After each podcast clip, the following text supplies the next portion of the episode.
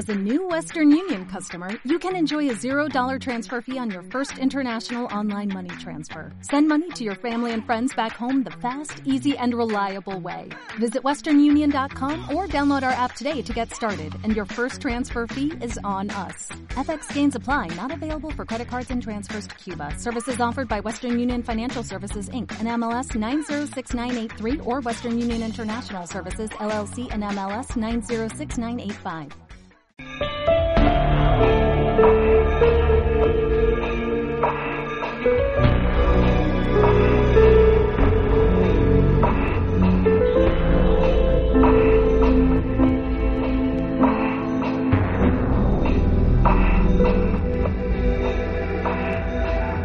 Misterios de la Humanidad.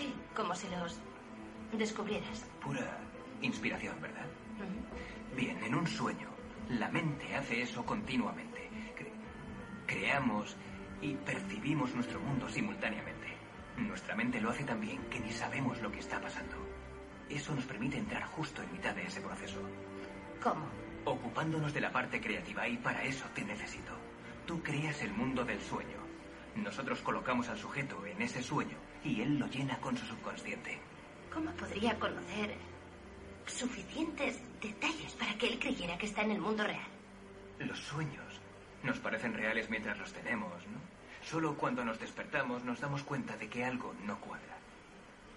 Deja que te haga una pregunta. Tú, tú nunca recuerdas el principio de un sueño, ¿verdad? Siempre te ves de repente ahí en medio. Supongo, sí. ¿Y cómo hemos terminado aquí? Acabamos de venir de... Piénsalo, Ariadne. ¿Cómo has terminado aquí? Buenas noches y bienvenidos a un nuevo programa de Misterios de la Humanidad. Antes que nada, como siempre, agradecer a nuestros seguidores por esas dos grandes temporadas, porque sin vosotros no somos nadie. Hoy comienza la tercera temporada, en el que vamos a hablar de un tema que es bastante peculiar y conocido y que a la gente le gusta, que son los sueños.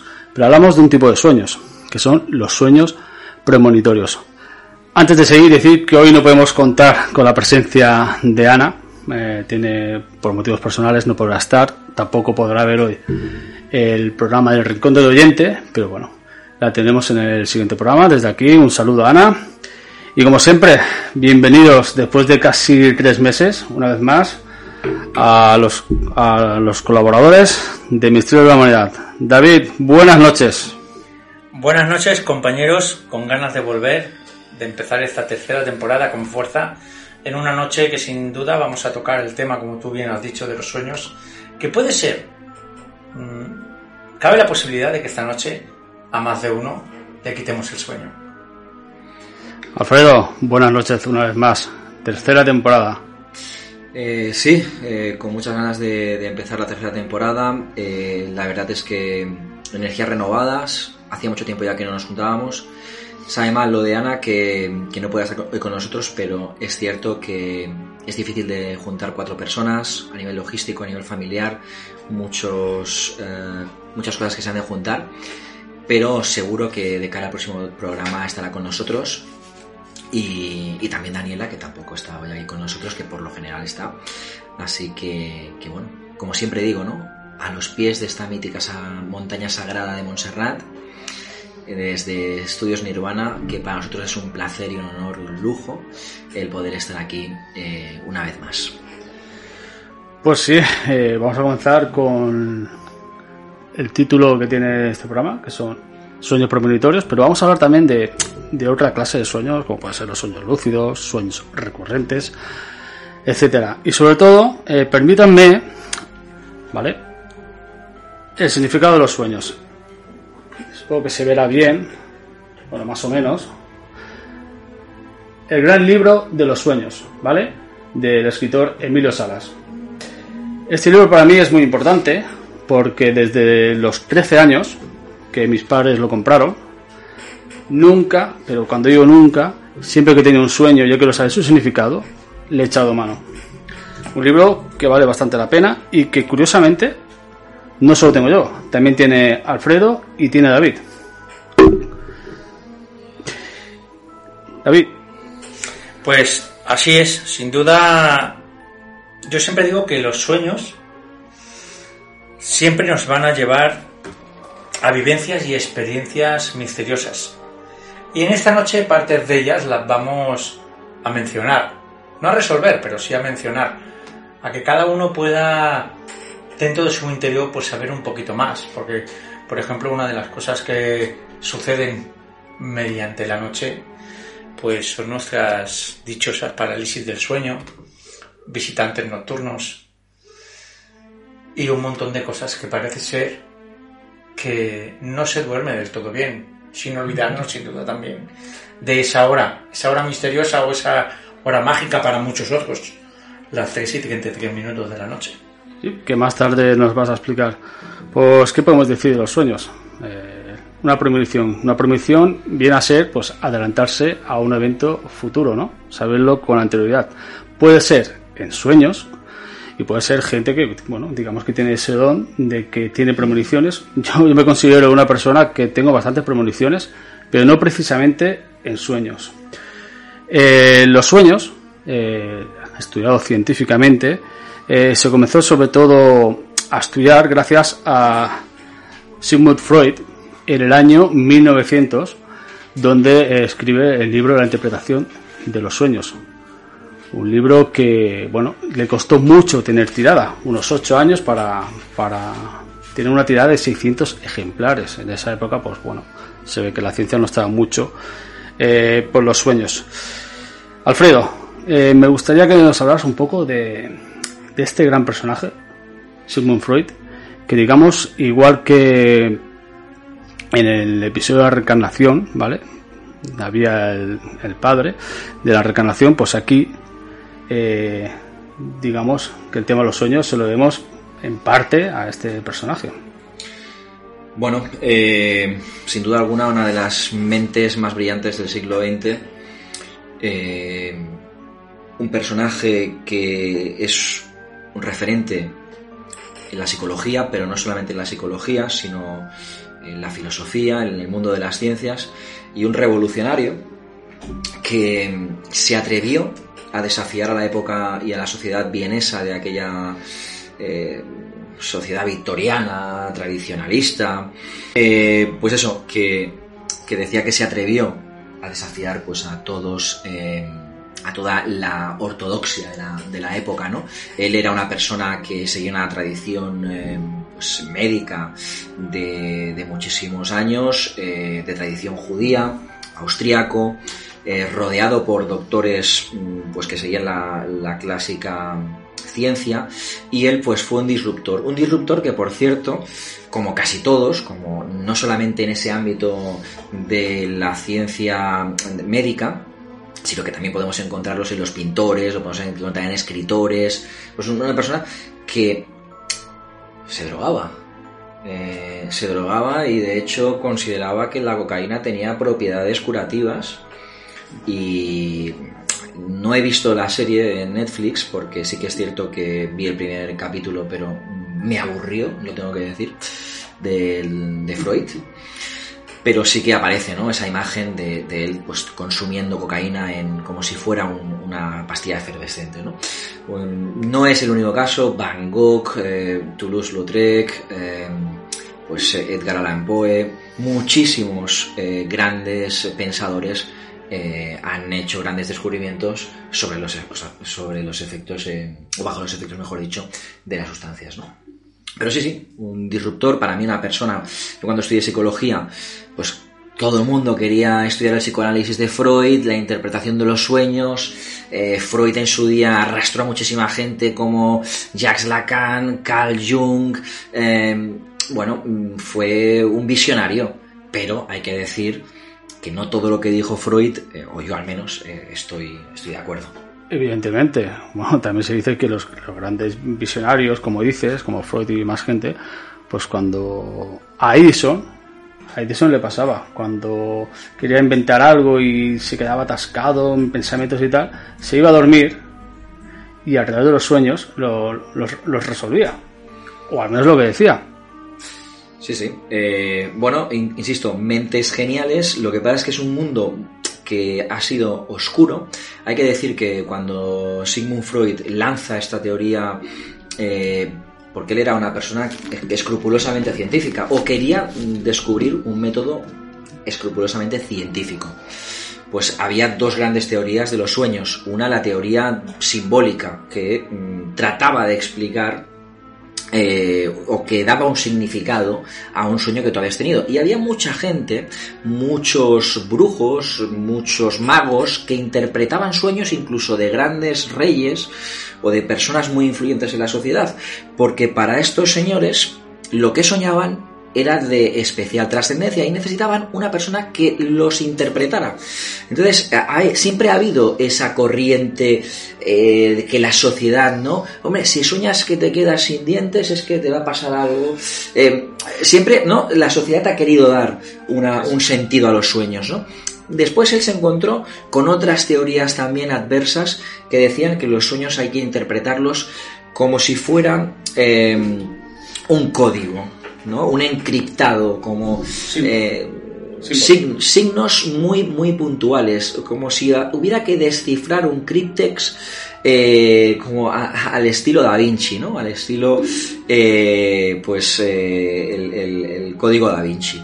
Entonces, lo que hace Freud es decir, no me vale ni una cosa ni me vale la otra. Voy a hacer una mezcla de estas teorías y voy a hacer una interpretación de esos sueños en base a esos símbolos, pero siempre viendo la biografía particular de esa persona. Es decir, no, val- no valdrá lo mismo que que una persona se quede sin dientes em, porque le ha pasado un evento traumático relacionado con eso, o una biografía completamente distinta que otra persona. Puede tener un significado, aunque estemos hablando de lo mismo, completamente diferente en base a su pasado.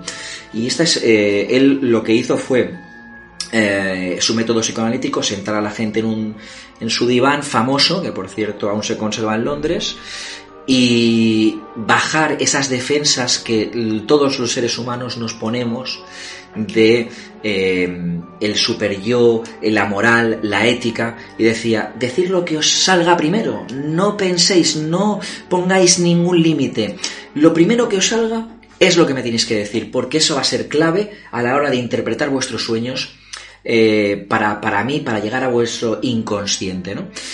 Es toda una teoría muy compleja, no la podemos explicar aquí en- brevemente. Sería muy largo. Sería muy largo, pero para Freud los sueños tenían un significado. Para Freud eh, la simbología era importante, pero también era importante el pasado de esa persona para descifrar ese sueño a través de la asociación libre, a través de la asociación de, de esos pensamientos que esa persona en un estado de relajación, bajando su nivel de conciencia y haciendo que esas reglas morales no existieran de la misma manera que eh, existen en nuestra sociedad. Él decía, cuando entres en mi consulta, olvídate de que yo soy una persona normal, yo soy tu analista y conmigo tienes que tener la libertad de decir cualquier barbaridad, por barbaridad que sea, porque todos tenemos deseos ocultos y los sueños muchas veces revelan esos deseos ocultos. Para Freud, los sueños eran deseos. Y ojo, incluso los sueños malos, esos sueños que a veces nos generan ansiedad, también eran deseos. Y ya hablaré un poco más adelante sobre eso.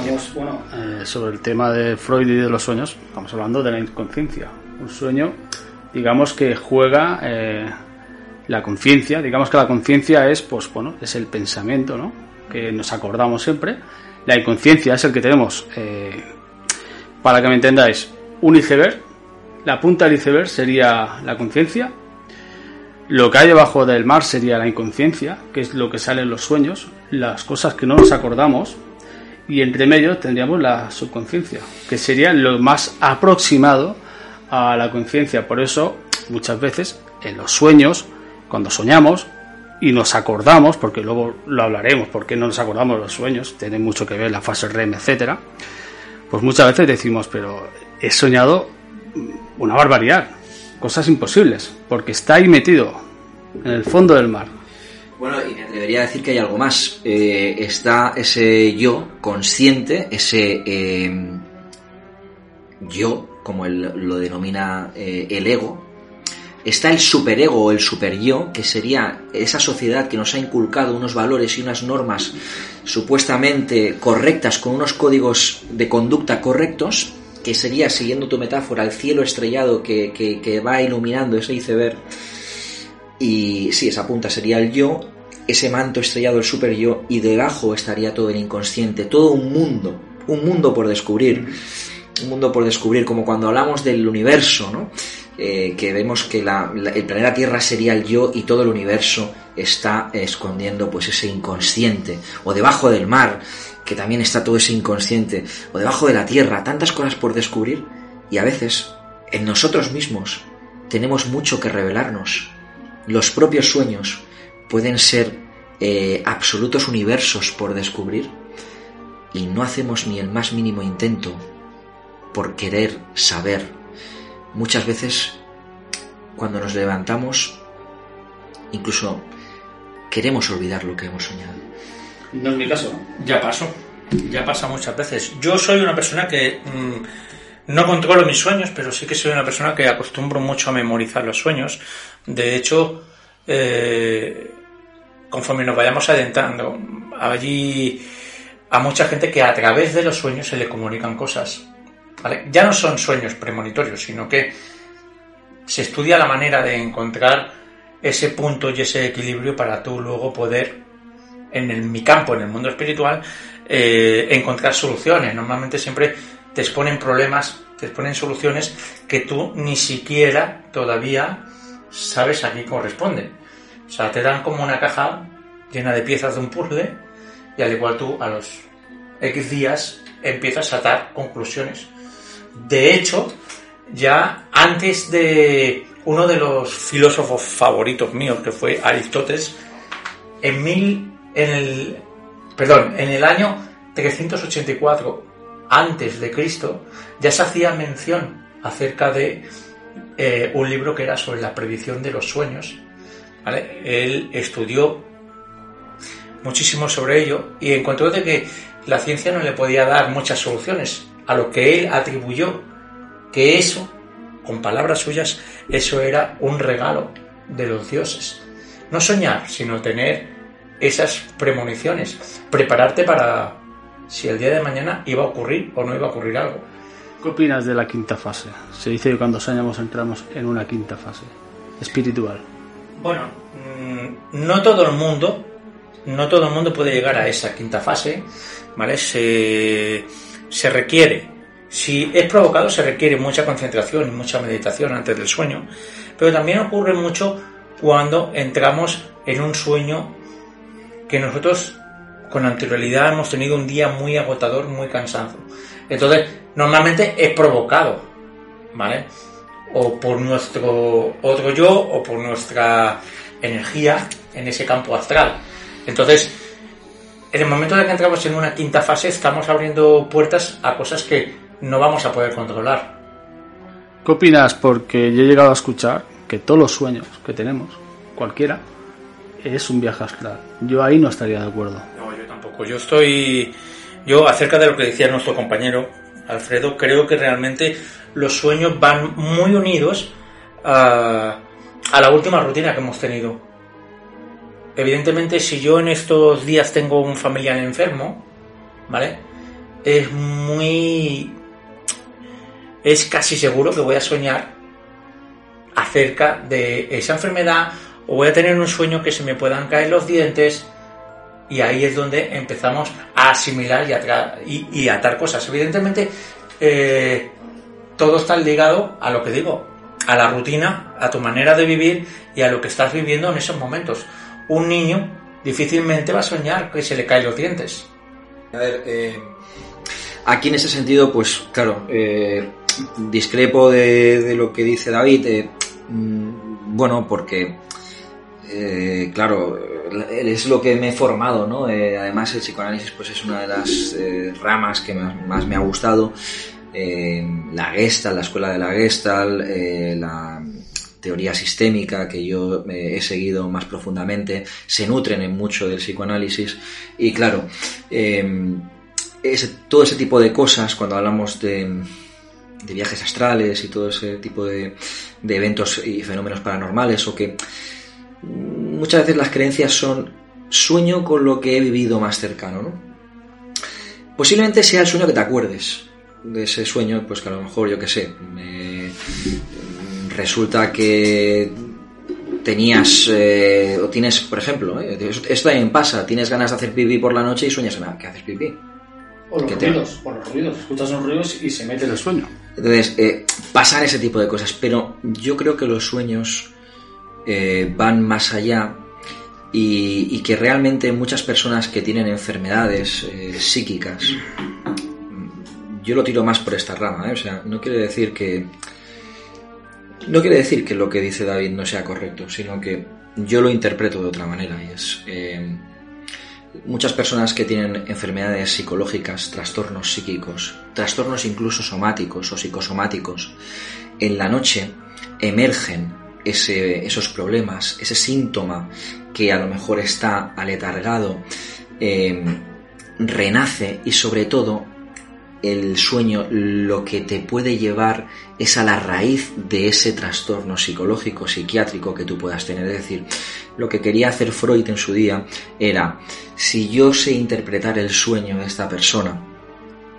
eh, si yo consigo que esa persona sea más consciente de lo que sueña y después me lo explica y tengo la capacidad de, en base a su historia, interpretar de dónde viene su problema, podría encontrar una solución, porque ya sé de dónde nace ese problema.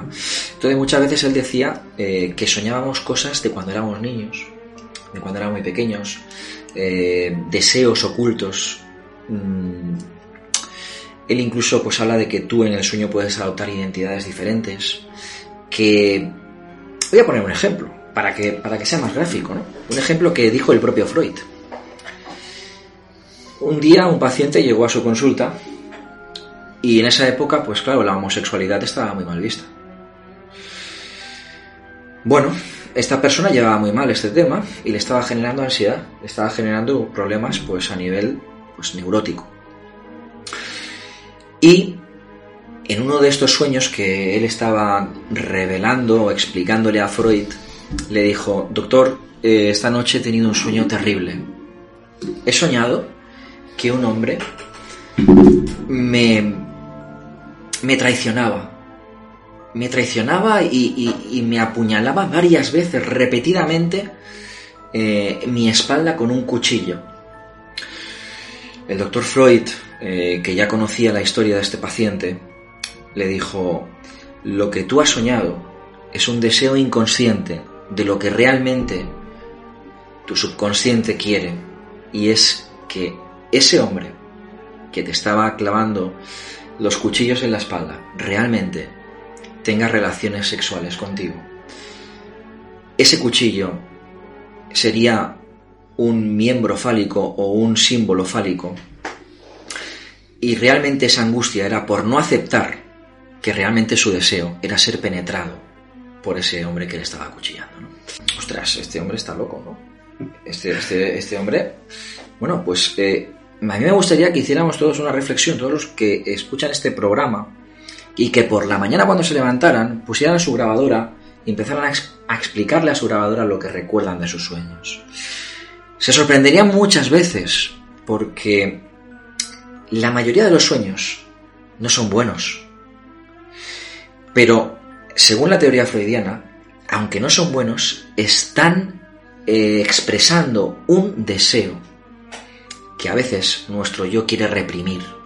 Entonces, por esa regla estamos, estamos diciendo también, en parte, ¿vale? que soy partidario de ello, que los sueños van ligados a nuestra memoria. Sí, por supuesto, claro. ¿Vale? Entonces, eh, Quitando esa parte científica, que lo veo claro, luego entonces, ¿dónde están cuando realmente no nos están desvelando cosas de nuestra personalidad o cosas vividas, sino cosas que todavía no han ocurrido? Bueno, eh, vuelvo a lo mismo. Yo creo que cuando deseamos algo no, no ha pasado. Ese señor, por ejemplo, todavía no había tenido su primer encuentro homosexual. Era un deseo. Lo expresaba su sueño y después se llegó a hacer realidad. Porque cuando él comprendió que la ansiedad que él tenía tenía un origen en la negación, en la represión y en una resistencia feroz a aceptar su condición, su condición homosexual, fue cuando él dijo, quizás tengo que abrirme, salir del armario, como se dice actualmente, y liberarme, liberarme de, de esta angustia. Entonces llegó a cumplir su, su deseo. Muchas veces los grandes sueños no dejan de ser deseos. Yo deseo que este programa tenga éxito. Y puedo soñar con que este programa tenga éxito. Y, Y seguro que has soñado. y, y seguramente he soñado que... Pero para que algo se convierta en realidad, primero tienes que soñarlo. Primero tiene que estar en tu cabeza. Primero tienes que imaginarlo. Y después llevarlo a, ra- a la realidad. Yo he soñado varias veces con, este- con nuestro proyecto. O sea, ¿qué, qué podríamos decir? ¿Que es un sueño premonitorio? No. Tú estás deseando algo, bueno, más que desear, quieres que salga algo a flote, que salga bien, y lo sueñas, con muchísimas cosas. Pero yo creo, para empezar, eh, en un ciclo de, vamos a poner, 8 horas de sueño, ¿vale?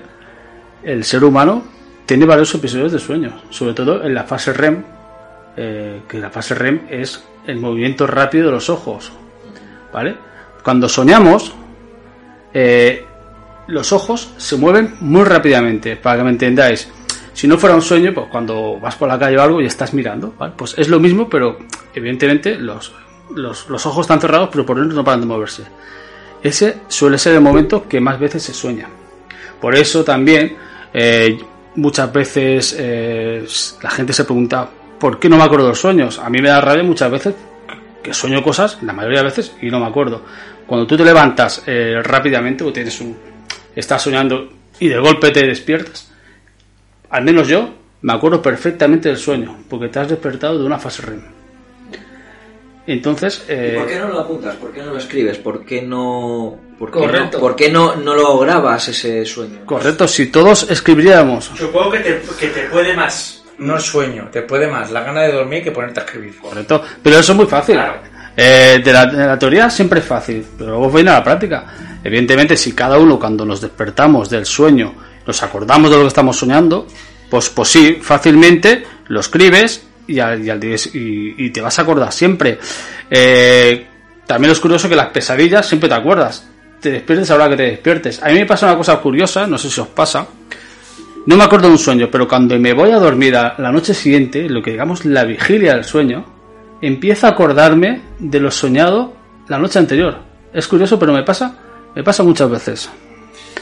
Es complicado. Eh, por cierto, nos decía una oyente muy fiel al programa, hay un proverbio chino, además, ella me lo ha dicho algún día, que dice, cuidado con lo que sueñas porque se podría convertir en realidad. Y, y es verdad, o sea, que esas ideas que están en nuestra cabecita eh, acaban, acaban por convertirse en realidad y a veces eh, no es el mejor camino.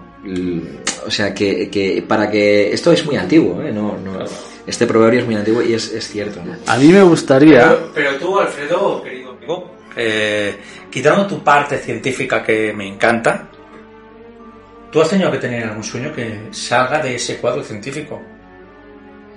¿O no?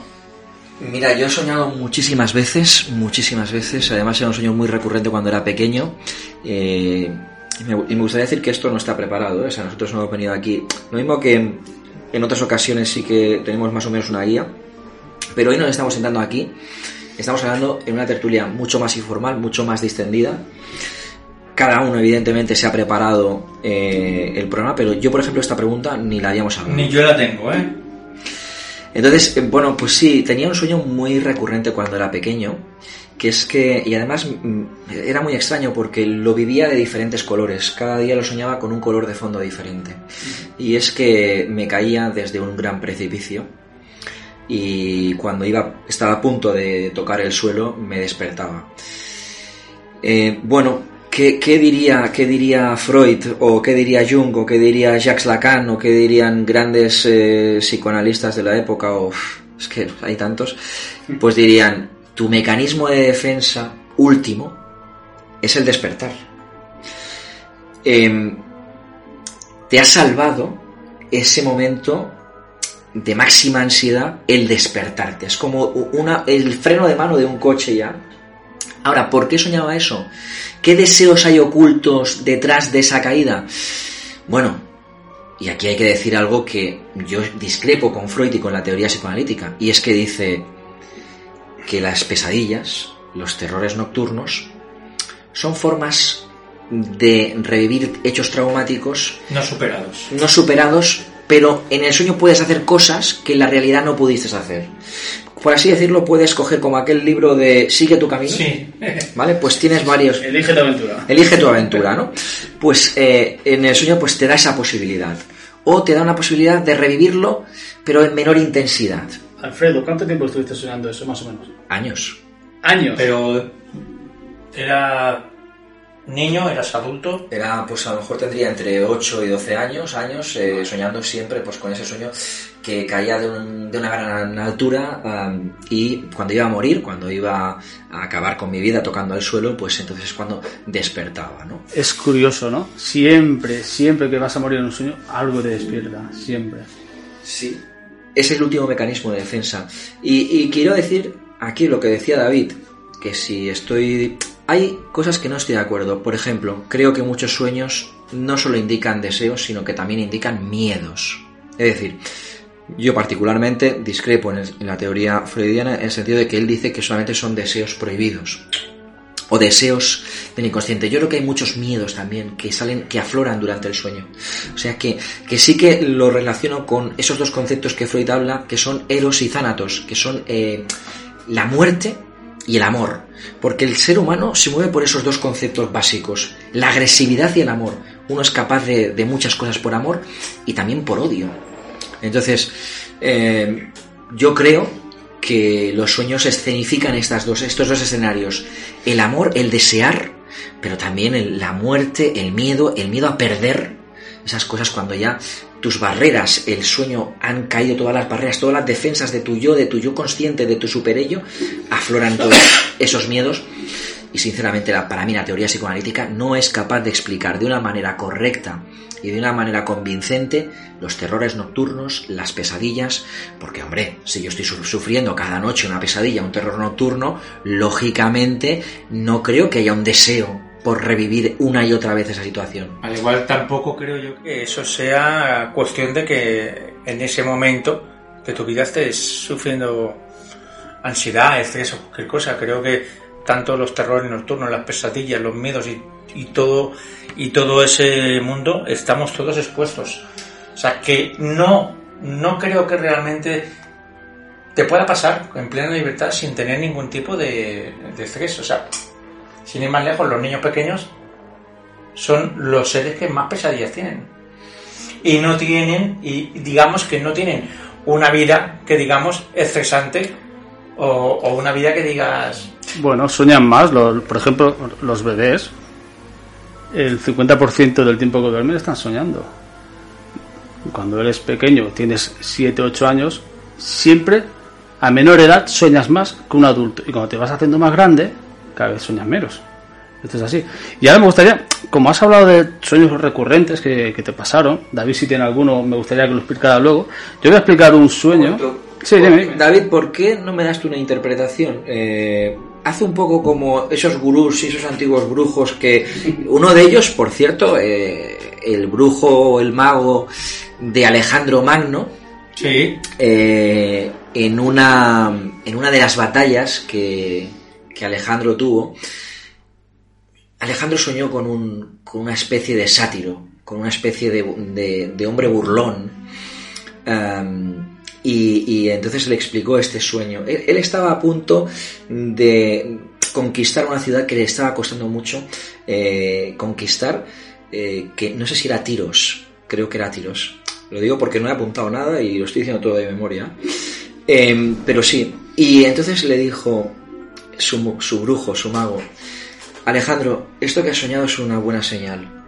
Esto significa que tú conquistarás Tiros y lo conquistarás muy pronto. Porque parece ser que en, en griego, sa, Tiros, significa pues sí a tiros, ¿no? Algo, algo así era la, la historia. Y, entonces, y finalmente, efectivamente, cumplió su deseo y el mago y el brujo acertó en ese sueño premonitorio o quizás en ese deseo de su subconsciente o de su inconsciente. Pero yo te pediría como un brujo Sí. de Alejandro, sin ser Alejandro, pero siendo Alfredo, ¿qué significaba ese sueño una y otra vez en mi vida? Pues mira, para mí, una persona que sueña con algo parecido a ti, lo que me descuadra un poco es el hecho de cambiar en el sueño los colores, ¿vale? Que esto tiene, esto tiene un doble significado. Puede significar realmente de que tú quieras estar escapando de algo y como no consigues escapar, quieres de alguna manera envolver tu entorno para tú sentirte más seguro. Pero al fin y al cabo, la caída la tienes siempre, que es lo que te hace sobresaltar. Entonces, lo que no me cuadra mucho es la edad de que tú puedas tener esos sueños, porque corresponden a personas que ya han tenido más vivencias. Sí, sí. ¿Vale? Entonces, mm, que un niño constantemente esté soñando que cae por un precipicio, eh, a mí me lleva a que en su infancia ha querido estar escapando de algo. No, Yo soñaba con mi propia muerte noche tras noche. Ojo. O sea, realmente, dicho así, ¿no? O sea, cada noche que me he acostado... No es bonito de soñar, ¿eh? es soñar con tu propia muerte y es una muerte que además la sensación esa, ¿sabes? Como, porque el sueño tiene eso. Y, y aparece en películas, ¿no? Porque mm, eh, como la de Origen, eh, que es tan famosa, eh, o, o incluso en Matrix, ¿no? ¿Cómo diferenciar un sueño de la realidad, ¿no? Esa pregunta es importante porque parece tan real, parece tan vivido. Bueno, los sueños son reales cuando Bueno, yo siempre tengo, yo tengo, a eso tengo una medio respuesta, que yo siempre digo, ¿cómo diferenciar de un sueño a la realidad? ¿No acabas de decir? Sí. En el sueño nunca sabes cómo has llegado al lugar. Simplemente cuando estás, estás. Tú dices, pues mira, yo estoy soñando con un prado impresionante y estoy corriendo. Vale, la pregunta, llegas al sitio, como si te teletransportaras. Claro, Estás la, pregu- la pregunta es, ¿cómo has llegado? Ah, no sé, yo estaba en el Prado. ¿Vale? Entonces, es una manera de, de poder diferenciar. Lo que pasa es que, claro, cuando estás soñando, difícilmente te pones a analizar, a no ser que tengas ese tipo de sueños que tú más o menos puedes controlar. Es decir, pues ahora quiero, ahora me salvo del malo. ¿Vale? Son, hay gente que tiene, eh, no el poder, que puede llegar a controlar un poco, pero nunca sabemos cómo, cómo hemos llegado hasta De ahí. hecho, la, la introducción que pondremos en Evox, que hay una escena y un pasaje que habla precisamente de esto, que Leonardo DiCaprio le comenta a la otra pro- coprotagonista en esos sueños compartidos que tienen, pues le, le dice, pero bueno, ¿te das cuenta? Lo mismo que estaba diciendo David. Dice, ¿cómo hemos llegado aquí? Y es cuando es consciente de que está en el sueño compartido de Leonardo, ¿no? La cena de la cafetería. La escena de la cafetería, efectivamente, ¿no? Eh, claro, y, y, y que es Matrix, ¿no? Que, que incluso dicen, eh, ¿no te ha pasado alguna vez creer que estás en un sueño y en realidad estar despierto? O viceversa, ¿no? Entonces, eh, ¿cómo poder salir a veces de un sueño? Yo a veces he deseado despertar. Yo. ah. Esto que has dicho último, de, ¿podría tener algo que ver con los famosos déjà vu? Bueno, eh, es un tema que aparece en esa película, además. Es, es un concepto que, que aparece en esa película como un fallo del sistema. Eh, de hecho, creo que hay una escena donde pasa un gato, vuelve a pasar un gato, Neo se gira, ostras, dice, no le da importancia. Y Trinity le dice, ¿qué, qué pasa? Dice, no, no, me ha parecido ver un gato dos veces. Entonces le dice, esto es un problema, hay un fallo en Matrix, nos han detectado, ¿no? Eh, déjà hombre, son formas que tiene nuestra mente de alertarnos de cosas. Evidentemente, para mí, y creo que hablamos en un capítulo de esto, eh, eh, un, un déjà vu es Una premonición. algo nos está avisando nuestro cerebro de que sale de lo normal. O sea, eh, nuestro cerebro detecta que hay, hay una anomalía allí. Pero ¿cómo lo interpretáis? Yo lo interp- cuando me pasa lo interpreto eh, como yo he vivido, o sea, vivido, yo he estado aquí. No sé, un ejemplo, una plaza que hay una fuente que emana mucha agua. Yo este momento lo he vivido, yo lo vivo así. Sí, sí, es, es- es que es como se vive el déjà vu. Eh, incluso a veces tienes la sensación de saber lo que va a decir la otra persona. No deja de ser no deja de ser una ilusión desde el punto de vista científico el que tú creas que efectivamente esa persona va a decir lo que tú crees que va a decir. De hecho, es que claro, la ciencia más clásica, todo esto que estamos hablando ahora, de los sueños premonitorios y todo, pues te va a decir que, que esto es una chaladura, esto es una locura, que de eso nada. Eh, eh, porque hay muchas unidades del sueño en España a día de hoy que lo único que miran de los sueños, y tampoco estoy de acuerdo con esto, porque sabéis que yo soy una persona con una mentalidad más científica, pero muy abierta. No me gusta que se traten las parasomnias o los trastornos del sueño desde un punto de vista única y exclusivamente físico. Es decir, ah, bueno, usted no, tiene, no duerme porque tiene hipertiroidismo, y entonces segrega menos una glándula, se segrega menos una hormona que le hace dormir menos por la noche. Usted no duerme porque tiene apnea del sueño. Usted no duerme, usted duerme mal, usted tiene terrenos nocturnos porque tiene enuresis y es un problema que o usted tiene espina bífida. Oiga, vamos a ver. No todo lo podemos explicar desde la fisiología y desde la física.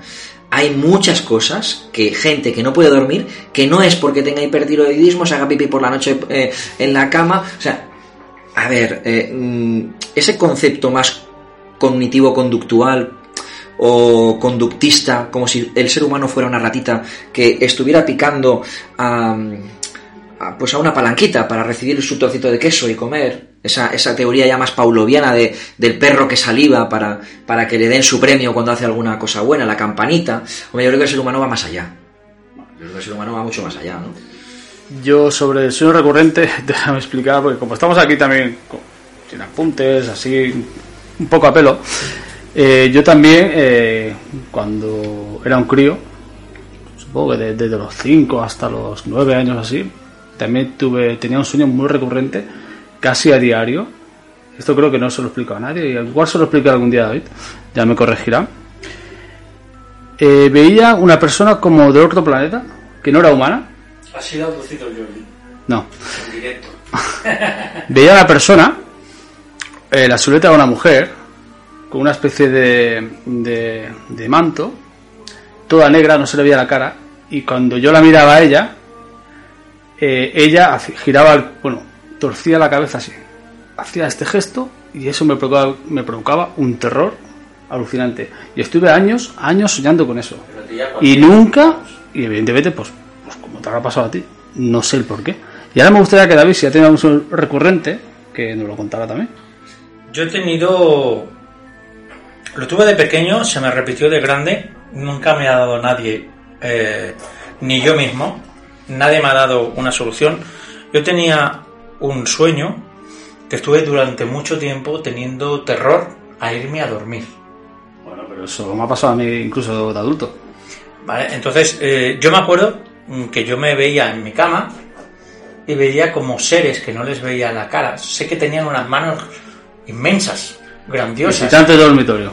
¿Ve? Y como que se me echaban encima con las manos, unos ojos gigantes. No estoy hablando de seres de, otro planeta, no. Estoy hablando de seres que, pues, eh, sus extremidades, sus cabezas, sus ojos, todo era muy grande. Entonces, yo en uno de estos sueños me levanté corriendo para pues no sé, para intentar evitar eh, que me hicieran algo. Estuve luego en tratamiento para poder relajarme y dormirme. Pero aquí podríamos hablar eh, sueño o que viste algo paranormal. Esta historia que acabas de comentar ya lo comentaste en un episodio anterior. Me suena el, episodio número uno de la primera temporada que intentaste saltar por sí, la ventana. Sí, reencarnación. La reencarnación. Sí, porque lo recuerdo que creo que comentaste que intentaste saltar por la ventana. Es decir, o sea, el miedo era tan grande que incluso estabas dispuesto a, jugarte la vida. Y eso era digo yo que no era yo tan niño, que yo ya vivía. Yo siempre he vivido en la primera, en una planta baja, ahí yo ya vivía en un primer piso. Y perdona David, a raíz de aquello es cuando te vino toda tu sensibilidad, tu evidencia, etcétera. A raíz de ahí es cuando empezaron a venir episodios y... Entonces todo lo que fueron sueños. No, claro, pero para mí, mm, yo todavía no era consciente, ¿vale? Ni tenía conocimientos de saber que eso iba a formar parte de mi día a día, de mi día. Entonces, se pasó mal durante mucho tiempo. Alfredo, eh, ¿qué opinas de los sueños lúcidos? Los sueños lúcidos, digamos que es la, la, persona que es capaz, bueno, que es consciente de que está soñando y puede cambiar el, el guion mm, a su manera. Yo, bueno, luego a mí no me ha pasado nunca. Dicen que hay gente que le pasa sin más y gente que, bueno, que hay una especie de pruebas, unas prácticas para conseguirlo, que evidentemente si existen no tienen que ser nada fáciles. Bueno, aquí entraríamos en un terreno pantanoso, eh, lógicamente. Antes de entrar en este terreno me gustaría decirte una cosa, Jordi. Esa, esa, ese miedo que tenías a esa señora, cuando eras pequeño, ¿había alguna mujer que te diera miedo en la vida? Pues no lo recuerdo, la verdad. Yo he tenido, por suerte, he tenido una infancia normal, pero bueno, o sea, no recuerdo. eh, Y muchas veces esa presencia, ¿Alguna profesora?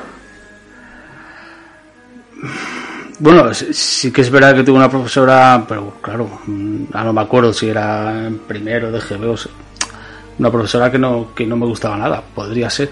Pero lo curioso, Alfredo, es que la mayoría de las veces que yo soñaba con, con esta mujer o este ser, digo otro planeta porque no era humano, la veía muchas veces en casa de mi abuela paterna. Abuela que por cierto hace un mes murió.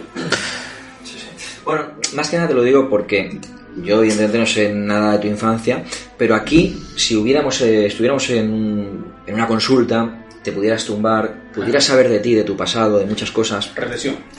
pues quizás, quizás bajo hipnosis, quizás, eh, mm, por cierto, era muy malo Freud como eh, hipnotizador, era, era terrible. Por eso se inventó la lo de la interpretación de los sueños, porque de, de hipnotizador no se gana la vida, ¿no? Eh, pero mm, la verdad es que eh, podríamos llegar a lo mejor al origen de ese miedo que tú tenías, o quizás un deseo, según la teoría de Freud. A lo mejor deseabas algo eh, que estaba ahí eh, muy latente. Pero ¿cómo puedes desear algo que te produzca tanto terror? Algo ilógico, ¿no? Bueno, a veces soñamos que se muere un familiar nuestro y nos levantamos con mucho pesar porque, hombre, no queremos que se muera ese, familiar. Pero hay mucha historia que habla, por ejemplo, de, de hermanos que han tenido finales muy trágicos y que a lo mejor no aceptan esos celos que tienen, eh, se, se representan en el sueño y, de, y de hecho es el único momento a lo mejor donde le pueden dar rienda suelta que su deseo sería matar a su hermano. Y esto ya pasa en la Biblia, ya ha pasado, eh, pasa habitualmente, no es una cosa que, que digas, ostras, no, los celos son una parte que eh, la sociedad califica como algo malo, lógicamente el superior te, va a, a- a frenar ese tipo de, de pensamientos, sentimientos, no quieres que los tengas, pero después tu sueño sale, sale la realidad, que es que ese odio que tienes, porque esa- tienes rabia, impotencia, frustración y tal, desearías matar a tu hermano, pero lo vives mal, porque cuando tu consciente eh, eh, ve de lo que eres capaz de hacer, lógicamente, pues... Pero es un deseo también, es un deseo. O un deseo, por ejemplo, también sería que se da mucho, es muy recurrente, deseos de incesto, que estás, que tienes, mantienes relaciones sexuales con tu madre. Y esto, esto eh, son sueños que eh, ha tenido mucha gente. Pero claro, ¿con quién tenemos el primer contacto y quién nos da el primer placer en nuestra vida? Pues cuando nuestra madre nos ha amamantado. Es el primer contacto erótico, el primer sentimiento que tenemos, la primera... Por eso hablamos de la etapa oral, de la etapa anal, cuando nos, cuando nos limpiaba nuestra madre o nuestro padre el culete. Así de simple. Eh, era placentero. ¿Por qué? Porque mi padre me está tocando. Es bonito que... que, em, ¿Y qué pasa? Después hay muchas cosas que en el futuro tienen o se plasman, ¿no? Hay gente que fuma, es fumadora empedernida. A lo mejor están anclados en esa etapa oral. Eh, por algún motivo, esa etapa no la han llegado a superar del todo y, la disfrutaron mucho en su día. Entonces quieren seguir rememorando eso a través de ese, de ese cigarrillo. Pero bueno, eh, eh, lo que me querías comentar, el tema de los sueños lúcidos, que me estás hablando de precognición. Básicamente es precognición, clarividencia, evidencia, personas que tienen una habilidad especial. Sin duda alguna, creo que este tema es para David. O sea, mm, lo tengo clarísimo. O sea, yo aquí lo único que te podría decir es que el ser humano es tan inteligente que es capaz de tener metasueños. Es decir, en un sueño puedes soñar que estás soñando. Y esto es una auténtica locura. Es como cuando veas un espejo y el espejo no tiene fin. Eh, El sueño es, es capaz de, de recrear esa situación. Pero aquí yo entro en un tema que debe ser David quien te dé respuesta a esto. Bueno, David, pues ya puestos, eh, abárcate en tu temática más, ¿vale? Más de lo paranormal, puedes hablarnos si quieres de Bueno, mira, yo- parálisis del sueño, No, etcétera. mira, antes, antes de empezar os voy a contar, a ver, yo he leído muchísimo acerca de experiencias eh, vinculadas a los sueños, pero sin duda hay una que posiblemente de todo lo que lees siempre hay algo que es lo que más se te queda, ¿vale? A mí se me quedó la historia de un niño, se llamaba Max Hoffman, ¿vale? Que nació en Wisconsin en 1840. El niño ese fue diagnosticado por el criterio de un médico que falleció de cólera. Lo enterraron y la misma noche del entierro, la madre soñó de que el niño se estaba retorciendo dentro de la casa. Ay, perdón, dentro de, del féretro. La madre despertó entre gritos, habló con el padre y el padre no le hizo absolutamente ningún caso. A la noche siguiente, la madre volvía a tener exactamente el mismo sueño. Su hijo Max, de apenas 10 años de edad, intentaba arañar la caja, dar golpes y salir de ese féretro que estaba bajo tierra. Ya fue tan grande la desesperación de la madre que la madre le pidió al padre que por favor verificaran que el niño había fallecido. Cuando abrieron el ataúd, el niño todavía respiraba. El ataúd. Todavía el niño respiraba. Y el niño se salvó. Creo que esta historia la explicaste, me suena. Gracias a que la madre tuvo esos sueños de que el niño seguía vivo en su caja. Tenemos un comentario también en, en el chat de- del directo de YouTube eh, que dice pues que cómo es posible que dos personas sueñen lo mismo el mismo día. Viene muy en relación a lo que está diciendo David, que una madre, una madre y un hijo, eh, esa conexión ¿no? que, que tú estabas explicando. ¿no? Y vuelvo a remitirme a ti, David, o a ti, Jordi. ¿Cómo es posible? Porque, bueno, la ciencia es más eh, Yo te lo puedo decir, David. Hará cosa de tres meses. No, no, Y yo, yo soñé que se me caían los dientes. Llamé a David, no sé para qué, lo llamé o cómo estaba, etcétera, y me dijo, Buah, vaya noche, he soñado que se me caían los dientes. Sin duda de haberle dicho. Nada, nada, Nada. absolutamente nada. O sea, él me llamó, él- él me llamó como muchas otras veces pues para hacerme consulta de su sueño. Pero antes de él decirme su sueño, ya me adelanté yo a decir que yo ya había tenido un sueño espantoso, que yo me tocaba los dientes y me los sacaba uno a uno los dientes. Entonces él, porque yo muchas veces estoy de broma pues contigo, con él, con él muchas veces más, me decía, ¿me estás tomando el pelo? Le digo, no, te estoy diciendo lo que he soñado. Dice, pero si yo he soñado con dientes. Permitidme, eh, mm, Eh, tu hermana Carmen dice que te pasa como a, que le pasa lo que a ti en el tema de los sueños. No sé exactamente. No sé que se exactamente. explique. Carmen, explícate qué es, qué es lo que me pasa como a ti. Explícate porque si no, nos quedamos un poco. Mira, a mí me gustaría, ya que tengo aquí el libro, el gran libro de los sueños, no es el de Sigmund Freud, pero bueno, es el de, el de Emilio Salas. Si alguien, algún, algún seguidor que nos está viendo ahora mismo, ha tenido algún sueño esta noche o hace un tiempo, no sé, me invento, que ha soñado, bueno, como lo hemos comentado tantas veces, que ha soñado con dientes o cualquier otra cosa, lo puede, nos puede escribir y yo amablemente se lo puedo leer.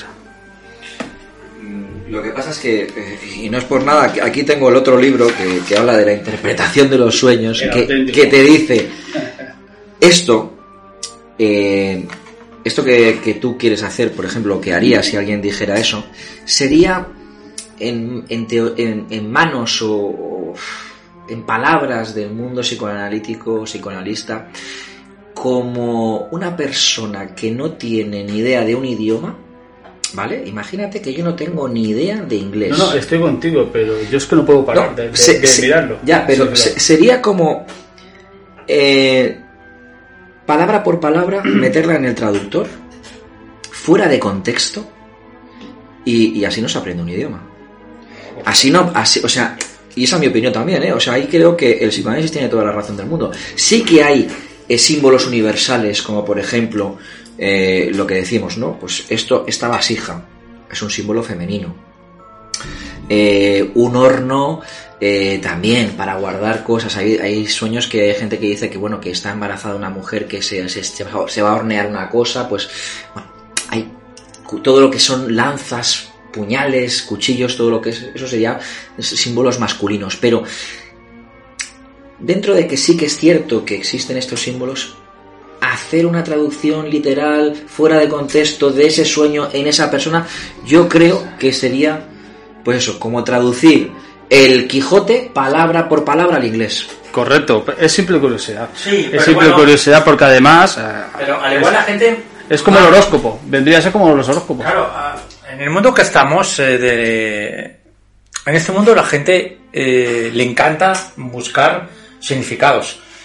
Yo os puedo asegurar que tú coges tres o cuatro libros, no estamos hablando de esa obra maestra de Freud, sino que estamos hablando de libros de sueños, y no va a coincidir ningún sueño con la misma descripción. Sea, tú coges ese libro de sueños que tiene ahí el Jordi, el de Emilio Salas, y te pones a buscar el significado de el por qué soñar con dientes. Evidentemente es que el significado en un diccionario de sueños es exactamente lo mismo que decir que el que es nacido bajo el signo de cáncer tiene estas características, estas cualidades. Yo no creo en el horóscopo de esa manera, lo mismo que tampoco creo eh, al 100% en la interpretación que se le da a los sueños, así que de la parte de los sueños sí que me quedo con esa parte más personal o más espiritual de los sueños premonitorios. Pero en sí el significado de los sueños, cada uno puede argumentar, cada investigador puede argumentar lo que para él ese sueño ha significado. David, eh, un sueño recurrente, como hemos estado hablando. Ya no digo nuestro, nuestro caso, ¿vale?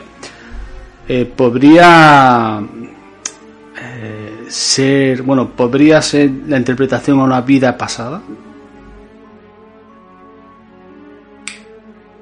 Mm, según, yo creo que según el desarrollo que tú puedas tener a nivel mental, a nivel espiritual, mm, pueden haber fragmentos, pero es difícil de saber, evidentemente, pero pueden haber fragmentos que corresponden a esos recuerdos y a esas vivencias en anteriores vidas. Claro que sí, completamente convencido. De hecho, hablábamos en un capítulo ¿no? de Brian Weiss y eh, también en el episodio 1. Hay, cosas muy paralelas en ese episodio y este.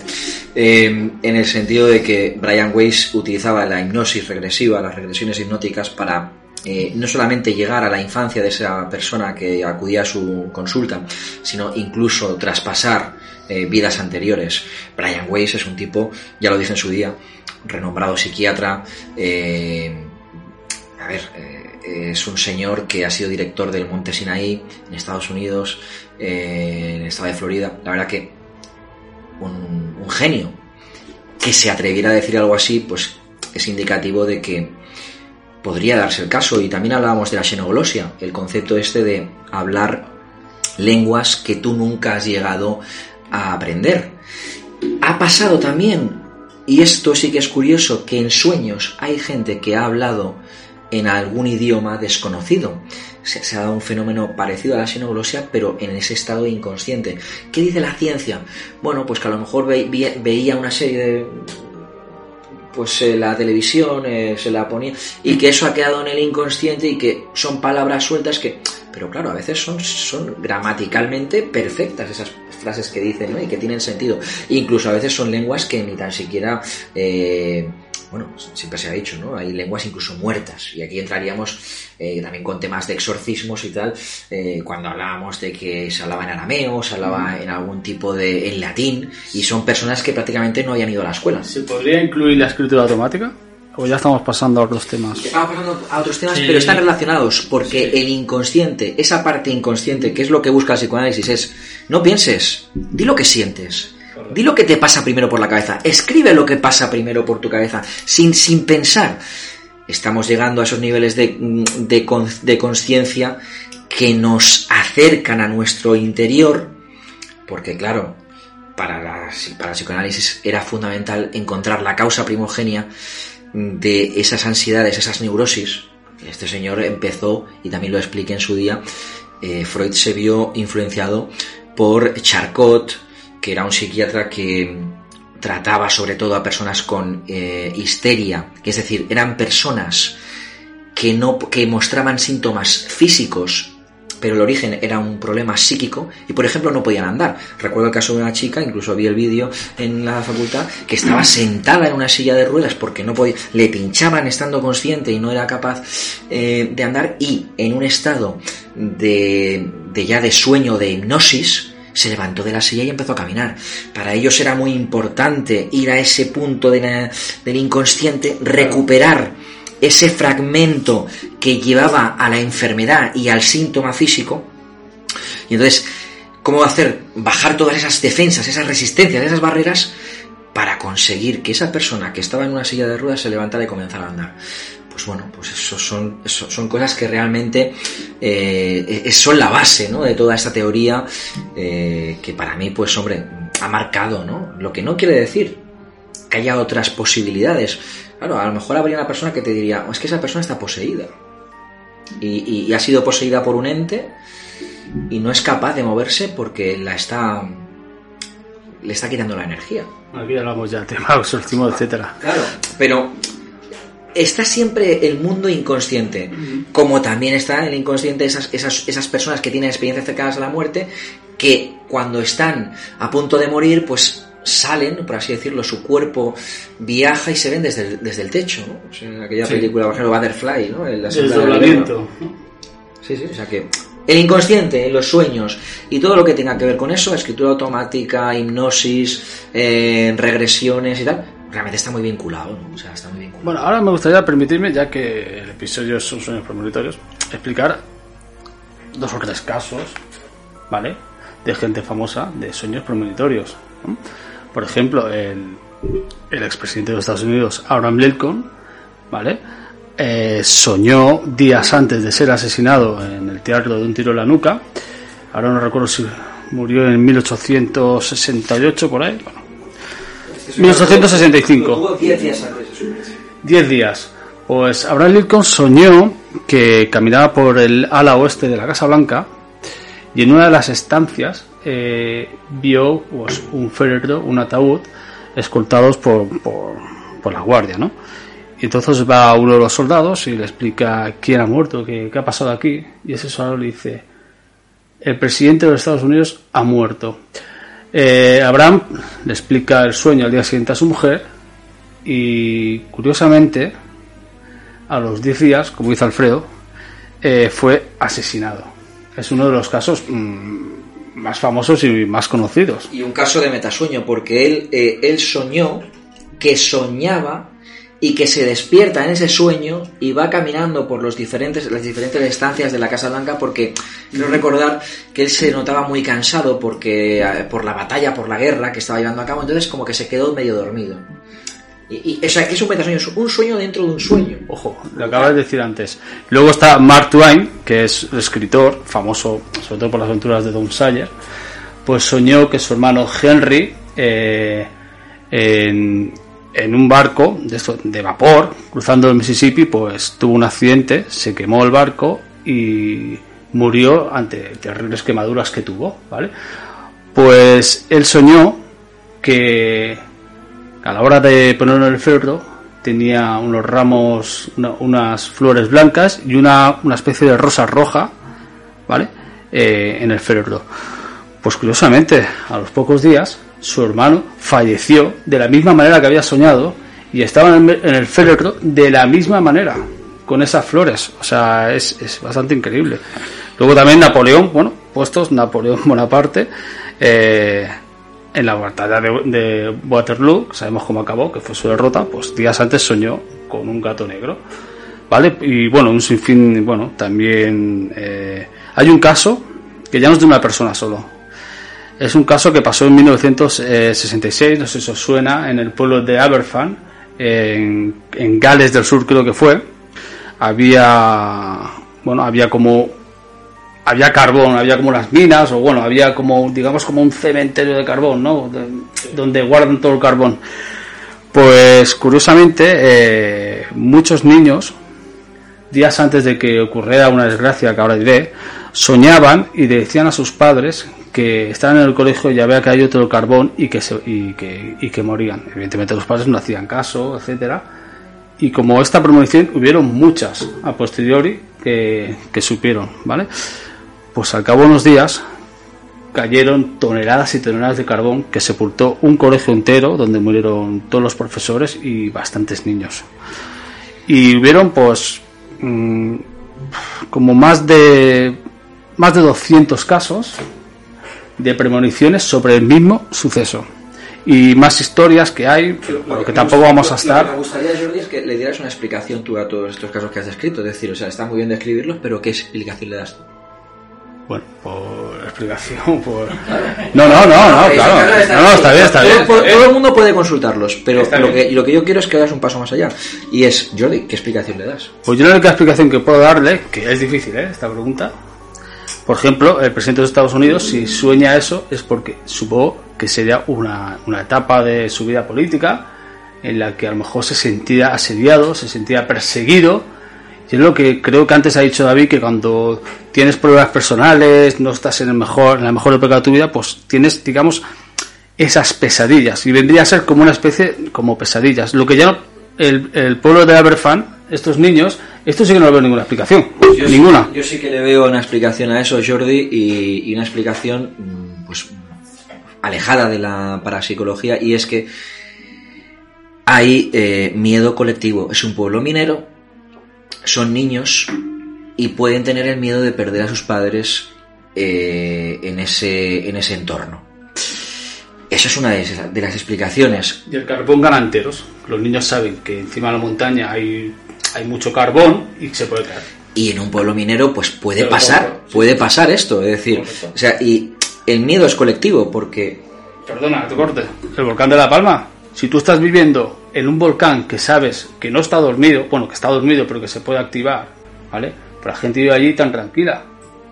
Pero realmente el que, el, el que vive al lado de un volcán, por muy dormido que esté, corre ese peligro.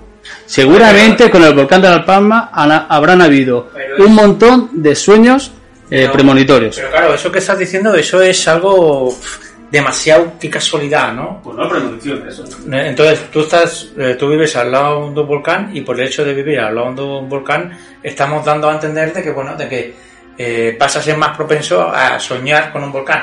Es que no nos estamos diciendo a que la gente debido No a propenso a soñar, propenso a que haya posibilidades muy remotas de que entre en erupción. Sí, pero una cosa es que tú puedas soñarlo perfectamente por estar viviendo en una zona volcánica y otra cosa es que tu sueño te diga cuándo va a suceder. Es diferente. Bueno, no, en, Claro. en el sueño, en el sueño del pueblo eh, de- minero, eh, tampoco es que dijeran cuándo iba a suceder, simplemente Bueno, fue sucedió. pocos días antes de que sucedió. No dijeron el día, pero Vale, sí. sucedió, claro. Como suele pasar, igual que Abraham Lincoln a los 10 días, etc. Claro, Abraham Lincoln tú lo has dicho, y tienes toda la razón del mundo, también. Era un señor que ya había tenido, ya habían conspirado contra él. Claro, es lo que creo yo que pasó. Otro caso de la historia donde se, se pasa algo parecido, Julio César, que muere bajo eh, su amigo en el Senado, eh, Bruto. O sea, eh, Bruto lo, lo- lo- lo- lo acaba matando, lo acaba apuñalando en el Senado. Él, Amigo. él, él sueña, él sueña eh, que algo malo le va a pasar en el Senado. ¿Pero por qué? Porque ya había sido víctima de varios complots que atentaban contra su mm, eh, autoridad, contra su liderazgo. Su propia mujer, creo que se llamaba Calpurnia, sueña que matan a Julio César antes de que muera. Y está, y está eh, relatado, está descrito. Pero claro, hay ese miedo en el inconsciente de que ya había, ya había un caldo de cultivo en Roma para acabar con, con Julio César, ¿no?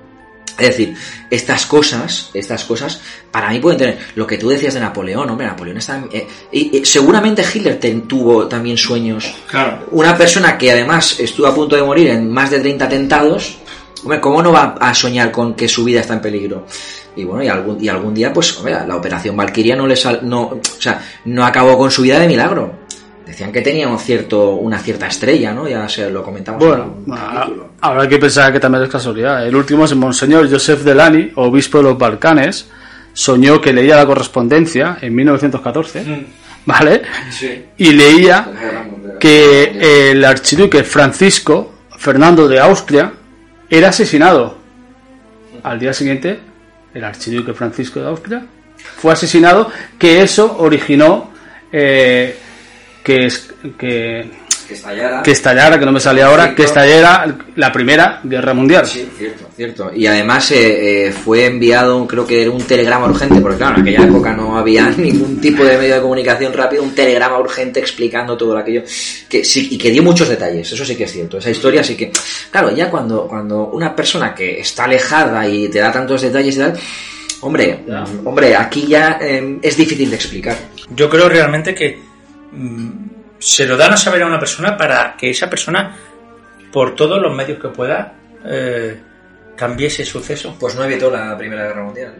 Porque al igual, evidentemente yo creo que... si- mayores, A ver, yo creo que si esa persona hubiese tenido más sueños premonitorios, seguramente al tener ese sueño hubiese hecho otro caso diferente.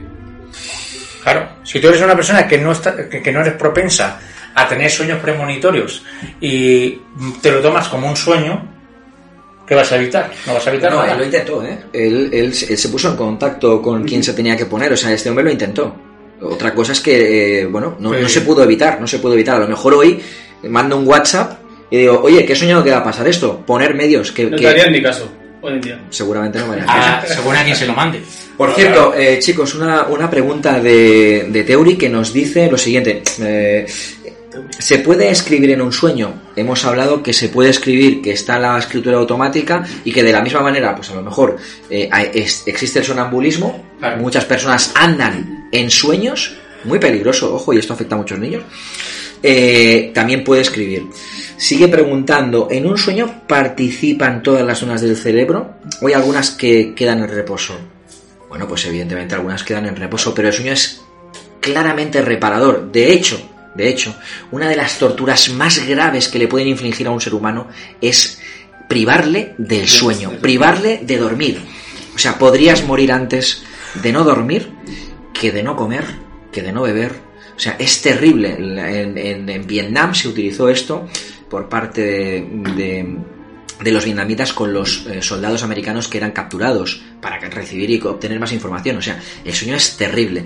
Y la última cosa que nos dice... Aquí eh, vemos una muy, muy extensa, ¿no? Me Sí. gusta porque están viendo muchas preguntas. Ah, por cierto, eh, nos habla también Tureal Faquito, dice, vengo de Ivo, excelente canal, muchísimas gracias. Estos Gracias. comentarios pues nos animan mucho a seguir adelante. Y la, la última pregunta ah, que dice, en el último año, según una investigación, las personas están recordando más sus sueños. ¿Eso significa que, que cada vez más nos llevamos el contenido angustioso hasta nuestros momentos despiertos? Nos despertamos antes. Claro. ¿Qué, qué opinión le das a esto, David? Yo creo que, bueno, también a esta pregunta se debe también a que en el tiempo que estamos corriendo, ninguno, los aquí presentes, habíamos vivido una situación tan estresante, ¿vale? Como una pandemia. Correcto. Eso no solo lleva eh, un estrés que podemos nosotros de alguna manera expresar, sino hay muchas cosas, muchos miedos, la pérdida de nuestros familiares, el nosotros ser contagiados, el que pueda pasar el día de mañana, todo eso a nosotros nos deja una huella que no vemos, pero sí que lo podemos interpretar y podemos tener eh, más sueños, más pesadillas, sobre todo El miedo a la pandemia. a ver, normalmente eh, en los sueños recordamos más lo malo que lo bueno, ¿vale? Porque lo bueno, como lo tienes superado, no es algo que te vaya a producir eh, un problema o una angustia a partir de mañana, pero estamos en un tiempo realmente de angustia de, y de estrés. Digamos que en los sueños hay una especie de memoria selectiva a la inversa, porque la memoria selectiva suele ser que te acuerdas de cosas buenas. En los sueños suele ser al revés. David, ya que estamos puestos eh, este programa de los sueños, eh, las 3 y 33, explica un poco. Llévate, ahora me gustaría que te llevaras, eh, igual que Alfredo nos- ha hablado de los sueños en su vertiente más científica, interesante como siempre. Explícanos un poco el tema sueños, eh, la vertiente más paranormal. Pues mira, la vertiente más paranormal es la hora del, la hora del diablo, realmente conocida así, que es a las 3 y 33, ¿vale? Son muchas las personas del campo paranormal que están convencidos de que las, las sensaciones que aporta esa experiencia, las sensaciones que han sufrido, eh, son cosas que la ciencia no puede realmente dar a entender. La hora de las 3.33 se dice que es una burla que hace el, di- el diablo a todo lo que conlleva eh, la vida de Jesucristo. Se dice que Jesús murió a las 3 de la tarde a la edad de 33 años. A esa hora, a la inversa, es el número 66. Es, una es el número 666, una burla a la simbología que el demonio tiene. Entonces, digamos que a las 3 y 33 de la madrugada es la hora, si estamos durmiendo, porque hay gente que no, es la hora que estamos más vulnerables a estar expuestos a que los demonios, los terrores y los miedos se apoderen de nosotros. Parálisis del sueño, que tú sabes que a mí me pasa mucho. Bueno, mm, la parálisis de sueños, tú eres ya un experto. No conozco ninguna persona en el mundo que realmente pueda tener tantas parálisis de sueño como tú. Creo que realmente es algo que, bueno, no preocupante, pero es algo que a nivel espiritual yo creo que tiene que tener algún significado que una persona tantas veces tenga parálisis de sueño. Y en eso, en eso que decimos, en la hora del muerto, es también la hora que básicamente a muchísima gente le coge esa parálisis de sueño. Que sí que, que sí, y es bien cierto que hay eh, que hay un estudio científico que por qué pasa. Pero ¿por qué todos vemos exactamente lo mismo? ¿Qué has dicho estudio científico, Alfredo? Bueno, mira, eh, no, yo lo que cuando hablábamos del tema este de la gran pregunta larga y todo lo que estábamos hablando, eh, hay miedo ya, hay un miedo co- colectivo, hay un miedo, estamos siendo más conscientes del, miedo en nuestro inconsciente, porque el coronavirus, eh, ahora el volcán, eh, estamos viviendo cada dos por tres pues cuando estuvimos confinados, en- encerrados en casa, pérdidas de seres queridos, se ha, eh, se ha aflorado más ese miedo inconsciente y ha aflorado de una manera global. Em, todo el mundo es más consciente de sus miedos. Eh, ahora ya no estamos en ese pueblo que tú decías minero, ahora estamos en el mundo y el mundo está viviendo, todos estamos viviendo esto tan extremo, ¿no? Un miedo común. un miedo común y un miedo real, un miedo auténtico, colectivo. Bueno, mm, me quedo con esa, con esa mm, situación que vivimos a, a día de hoy y, y yo creo que es la que marca el camino y ojalá, ojalá dentro de poco tengamos más deseos que miedos, pero ahora mismo creo que pueden más los miedos que los deseos. Tal como va el planeta últimamente, porque ya, ya podemos hablar también de las catástrofes naturales, que cada vez hay más. Hay más inundaciones, hay más, bueno, eh, horas de calor, horas de frío inusuales, o sea... Eh, Hay otra historia, por cierto, de que estabais hablando de... Y esta sí que, mira, yo la voy a poner como algo inexplicable. ¿no? La voy a poner como algo inexplicable para que también la gente, porque, bueno, me llamó la atención cuando lo, lo- lo vi. Resulta que hay un, un tipo, eh, un boxeador eh, argentino, Horacio, que fue campeón de los pesos eh, super mosca, creo que fue, creo recordar. Eh, pues este señor, eh, me parece que fue en el año 1965 o algo, tenía que coger un avión. Tenía que coger un avión. Y esto me, me recuerda a la saga famosa de la serie de películas Final. de Destino Final. Tenía que coger un avión. Y dos días antes de coger el avión le dijo a su equipo, he soñado que este avión va a estallar en el aire. Eh, mucho cuidado, yo no quiero montarme y tampoco quiero que vosotros os montéis porque mm, para mí esto ha sido real. Pues efectivamente, a los dos días ese avión se, se- se cogió, eh, despegó y explotó en el aire. Y él, tocado por una vara divina, se salvó junto con su equipo eh, y, fue realmente pues ese sueño auténtico premonitorio de decir, me he salvado la vida gracias a mi sueño. ¿no? ¿Pero qué explicación hay ahí? Bueno, eh, pues ahí yo no, no voy a dar ninguna. Bueno, a ver, eh, todavía no hemos tocado, supongo que en esta tercera temporada hablaremos del tema de las profecías, pero Nostradamus, muchas de sus profecías le fueron eh, reveladas a través de los sueños. Bueno, y, si nos remontamos un poquito más atrás, que sabéis que, bueno, siempre me gusta mucho el tema del cristianismo y, y de la Biblia, capítulo 41 del Génesis, que habla del sueño del faraón, que ya también necesitaba a alguien que le ayudara, el faraón de Egipto, y, esta historia se la ha explicado a mi hija, la hemos explicado alguna vez, en el cual el faraón sueña que siete vacas eh, muy, o sea, muy flacas, muy, muy eh, enfermas, se comen a siete vacas gordas. Y entonces este hombre se levanta muy trastornado y le pregunta a José, hijo de Jacob, em, ¿qué significa este sueño? ¿Qué tengo que hacer? Y entonces eh. José le dice, estos son siete años de grandes eh, cosechas, de grandes bondades, pero te está diciendo tu sueño que durante siete años a posterior eh, pasarán siete años de hambruna, de sequía, donde tendrás que guardar mucho para que tu pueblo prospere. El faraón hizo caso a José. Así, Egipto pudo pasar esos siete años habiendo guardado previamente, ¿no? O sea que estos sueños premonitorios ya salen en el Antiguo Testamento.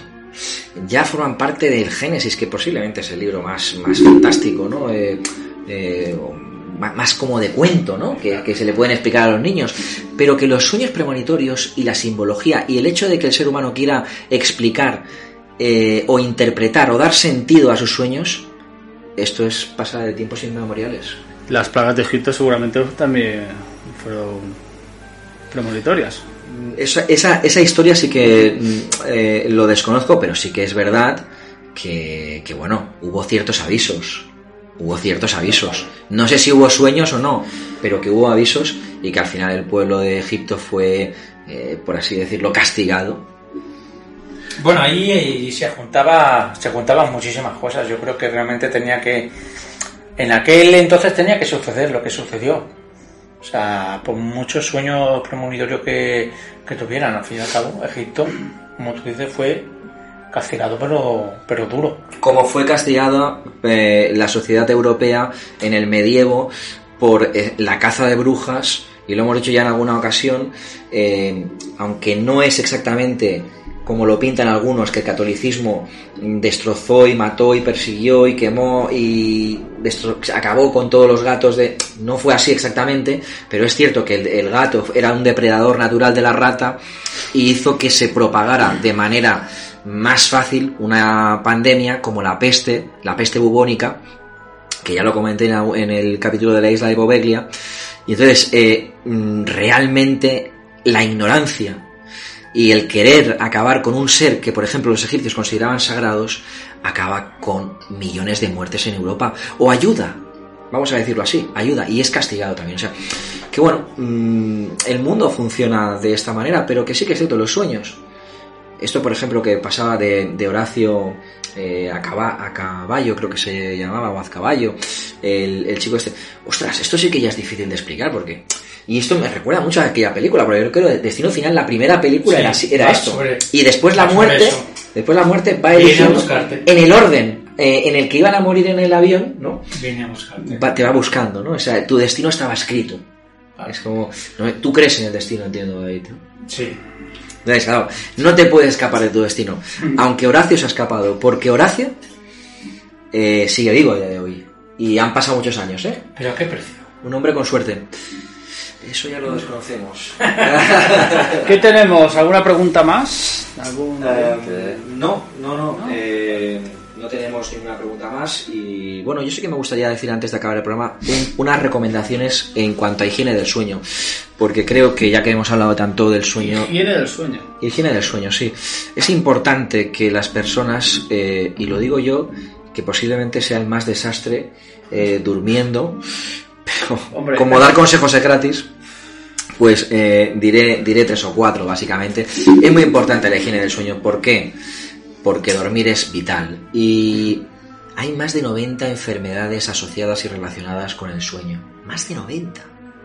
O sea, eh, eh, es, es- es increíble, claro, por eso hay unidades de especializadas del sueño que te, se tiran contigo una noche, te ponen una serie de, mm, pues de sensores y tal para, para evaluar cómo es la calidad de tu sueño. La fobia a dormir. Bueno, eso es otro tema, eso es otro tema. Cuidado. Pero, mm, ¿qué pasa?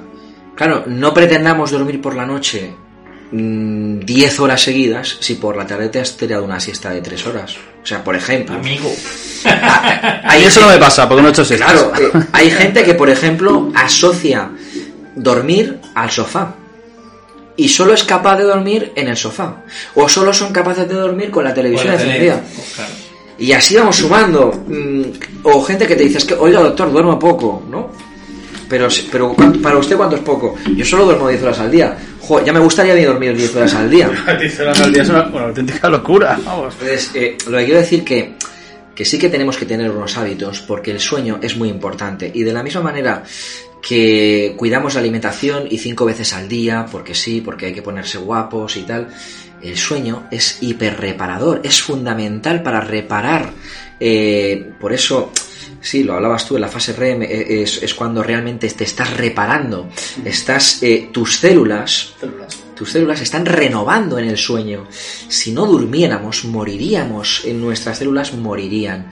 Por inanición acabaríamos eh, pues, eh, muertos antes, ya como, como explicaba antes, antes incluso que por, por falta de alimentos, ¿no? Entonces, es muy importante cuidar nuestro sueño.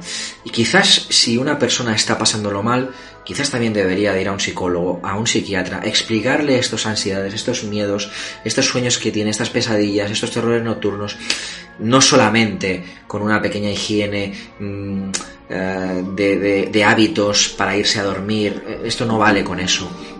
Posiblemente detrás haya algo, como hemos estado hablando en nuestro inconsciente, que esté perturbando tu consciente y tú ni tan siquiera eh, te hayas dado cuenta. Porque muchas veces en, la psico- en el psicoanálisis, cuando el paciente está más cerca de descubrir su miedo más profundo o su deseo más inconfesable, cuando el psicoanalista está a punto de llegar a ese corazón, a ese muro de piedra, ese señor dice, yo ya no voy más al psicólogo.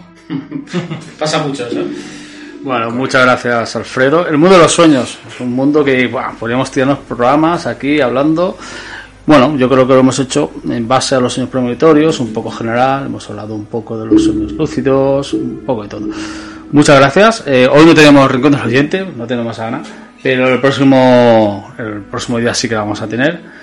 Y bueno, gracias Alfredo, gracias David, como siempre. Interesante, todas las vertientes, tanto la. bueno, sí, Y, y antes, y antes de acabar, eh, me gustaría que si a alguien le gusta mucho el tema de los sueños, que también se mire la historia del doctor Guden y Luis II, eh, mm, sí, de, de Baviera. Es una historia increíble, es una historia donde un médico eh, sueña que muere ahogado junto a, a un rostro desconocido y casualmente eh, eh, Luis II de Baviera es la persona que acompaña a este doctor en una muerte terrible. mm, ahogados en, en un lago, en el lago creo que es creo que es Stamberg o Stenberg, que hay incluso una cruz en mitad de- del agua. O sea hay muchas historias, hay muchas historias. Me gustaría que la gente pues que le guste, que, que, que indague, ¿no? Que indague y que busque un poquito más. Bueno, pues como siempre, Alfredo, gracias por este último apunte.